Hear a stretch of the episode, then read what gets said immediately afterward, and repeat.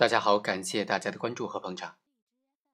在惠阳发生过这样一起案件：于某到银行的 ATM 机取存款，连续六次操作，存款三百元，都是发现手机上显示存款已经到账了，但是 ATM 机却是将现金退还了，并且显示系统故障。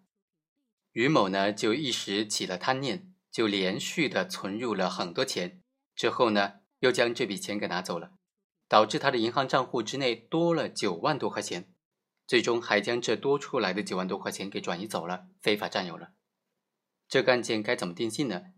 在前面的节目当中，我和大家分析 ATM 和银行之间是什么关系。ATM 机它应当被视为银行的延伸，ATM 所发出的指令代表了银行的意志。所以很多专家都认为这种行为是无罪的。就像广州的许霆案，专家为什么会认为许霆是无罪的呢？最主要的理由就是 ATM 和银行之间存在的这种非常密切的紧密的关系。专家认为啊，首先，ATM 机应当视为银行的延伸，ATM 机发出的指令代表了银行的意志，所以许霆在 ATM 机上进行的符合规则的操作行为，以及 ATM 机对于许霆操作所做出的回应行为，都应当认定为是储户和银行之间的民事交易行为。这种交易。由于银行方面的错误而支付了超出储户存款限额的钱款，这只能说明是银行错误了，发出了错误的指令，提供了不真实的意思表示，这是一种无效的交易行为，不具备盗窃犯罪的基本属性。第二，没有银行的配合和互动的话，许霆恶意的取款是无法完成的。ATM 机支付了许霆所申请的取款数额，只扣除了极少的数额。这就说明银行同意将这些钱的所有权转移给了许婷，而许婷并没有采取任何欺骗、暴力或者敲诈等等非法行为。不仅如此，作为银行意志的代表，ATM 机一旦的发现故障，既可能向储户多付款，也同样可能向储户少付款，这都代表了银行表达错误的意思表示。取款人只要是符合规范的进行取款的操作。就属于无效交易的情形了，不能够认定为刑事犯罪。对于专家的这种意见该怎么理解呢？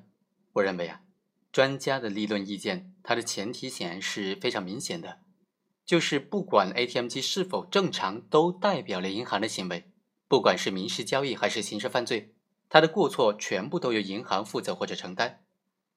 对此是值得商榷的，尤其值得商榷的是。机器故障怎么对操作人的刑事犯罪也构成了过错呢？ATM 机它并不是由银行设计生产的，而是有专门的公司生产和维护的。银行一般只是购买或者租赁使用。机器是否发生故障，银行并不能够控制，也不能够纠正。而且案发的这个银行的工作人员表示，没有人懂得 ATM 机的运行以及维修的技术。即使 ATM 机作为银行服务的延伸。具有拟人的人格，这种故障也不是银行所希望发生或者故意造成的。所以，如果把机器故障导致的错误指令等同于银行的正常意志是不合理的，对银行也是不公平的。第二，机器虽然代替人完成一些工作，但机器本身是无意识的，人有意识，机器却无意识，这是人和机器的本质区别。也就是说。银行柜台工作人员一旦发现了错误，就会及时的纠正。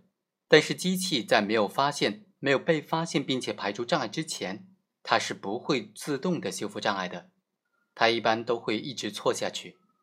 所以机器故障不能够等同于银行的过错，即使机器故障产生的民事后果可能是要银行或者由机器的生产或者维护者承担，这两者的关系放在刑事案件当中。更应当将责任进行明确的区分。在这个案件当中，我们只是说，我们只能够说，机器故障是操作人产生犯意的前提之一，但绝不是操作人产生犯意的原因。银行管理即使有过错，也不是被告人恶意存款的必然的原因。也就是说，不能够说银行对于被告人的犯意存在过错，更不能够说机器故障是银行在诱导被告人犯罪。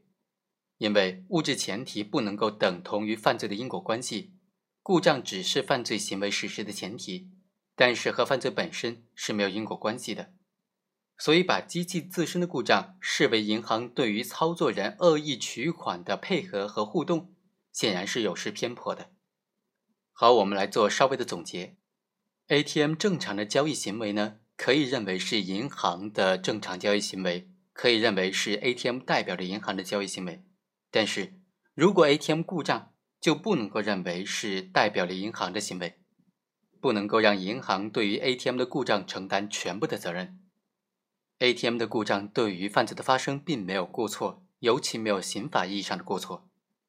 好，以上就是本期的全部内容。我们下期再会。